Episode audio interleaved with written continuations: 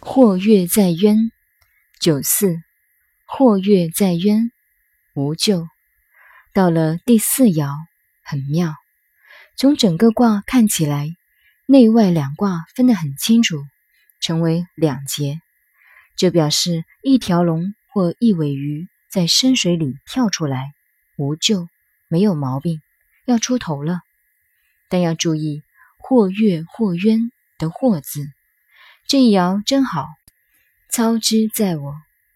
譬如一个人事业到了顶点，如再进一步，或者跳一步。或者不跳都是好的。九四是外卦的初爻卦，与内卦的初爻相应，都有无比的价值。